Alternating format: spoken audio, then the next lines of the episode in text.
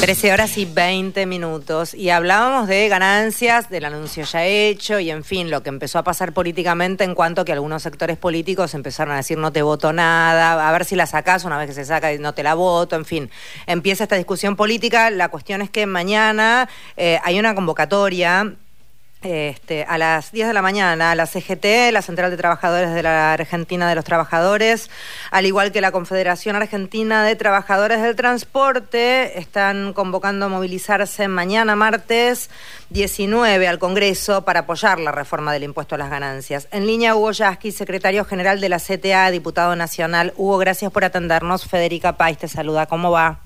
¿Qué tal, Federica? Bien, muy bien. ¿Qué, qué, qué pensás de mañana? ¿Saldrá? ¿No saldrá? ¿Cómo viene? Yo pienso que sí. Tenemos que este, terminar todavía de lograr el quórum. Ya sabemos que Juntos por el Cambio va a intentar que no haya quórum.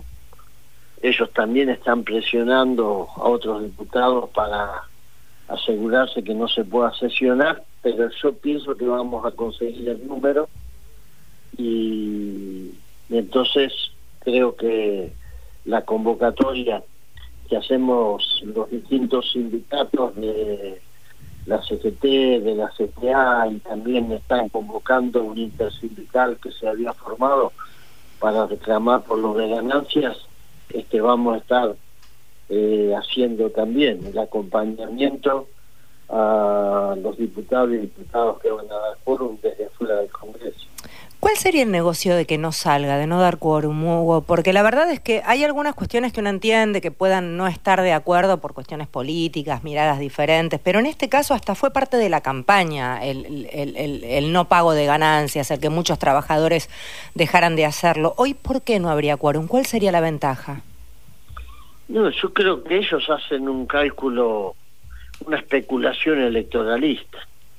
Eh, piensan que esa bandera que levantó durante su campaña Macri, este, que nunca la concretó, en manos nuestras y siendo aprobada como ley, eh, es un triunfo que ellos piensan le va a redituar electoralmente a Sergio Massa mero cálculo de una mera especulación de tipo electoralista que además desnuda la naturaleza profunda de su pensamiento. Cuando se discutió el impuesto a las grandes fortunas personales, ellos votaron en contra. A pesar de que estábamos en plena pandemia, de que ese, esos recursos eran extraordinarios por única vez, tenían asignación directa al tema de la pandemia, al tema que nos permitió después concretar el gasoducto. A pesar de todo eso, lo votaron en contra. Decían, no se le puede poner impuesto. Eh, ahora, en este caso, vos fíjate, se trata de eliminar un impuesto que recae sobre los trabajadores, entonces ahora se oponen acá. Es decir, están en contra de que haya impuestos para los más ricos, pero están a favor que haya impuesto para los trabajadores. Hugo, Mario Giorgi, ¿cómo te va? ¿Qué tal, Mario? Eh, esa, esa posición este, cambiante también es mala para sus expectativas electorales, digo, de la oposición, porque en todo caso pueden después salir a hacer un poco más de campaña diciendo acompañamos esto, votamos, pero eh, todo es especulación. Sí, especulación y a veces vos tenés ataduras, ¿viste?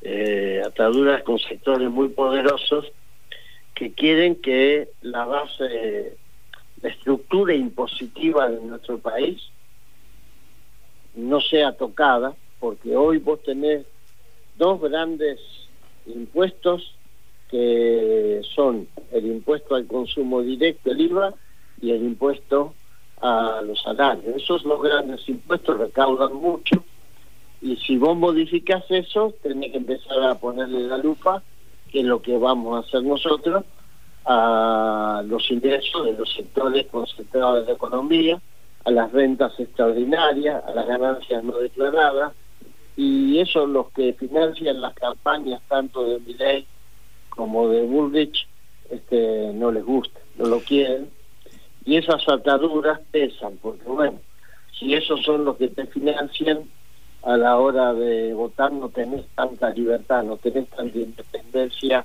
como para votar por lo que te dicta tu conciencia. Y la doble bala permanente, estaba, te escucho y pensaba cuando Macri se enoja en la paso del 19 y se hace esa devaluación enorme, también termina levantando el IVA hasta fin de año, si no me equivoco, como si fuera un acicate. Ahí había una decisión de campaña electoral. Sí, claro. Ahí hubo decisiones de campaña electoral que tuvieron que ver con tratar de, revertir el resultado de las pasos. Cuando Clarín y La Nación ahora dicen el plan platita, en aquella época no decían nada, pero fue escandaloso la forma en que en ese momento se tomaron medidas que la única razón de ser que tenían no subsanar problemas que vienen de arrastre, sino tratar de obtener la posibilidad de achicar esa diferencia que había en las partes.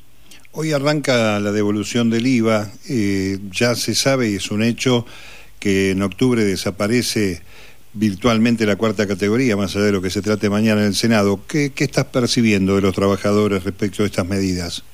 No, hay una acogida muy favorable. Hay, este, empieza a cambiar entre los trabajadores y entre los jubilados una percepción muy negativa eh, porque bueno parecía que teníamos un gobierno que le costaba advertir los problemas y ofrecer soluciones y a mí me parece que aquí hay una, ingeniería de medidas que está pensada en función de garantizar que no se corte siempre el hilo por lo más delgado. Hubo que hacer una devaluación porque lo exigió el FMI.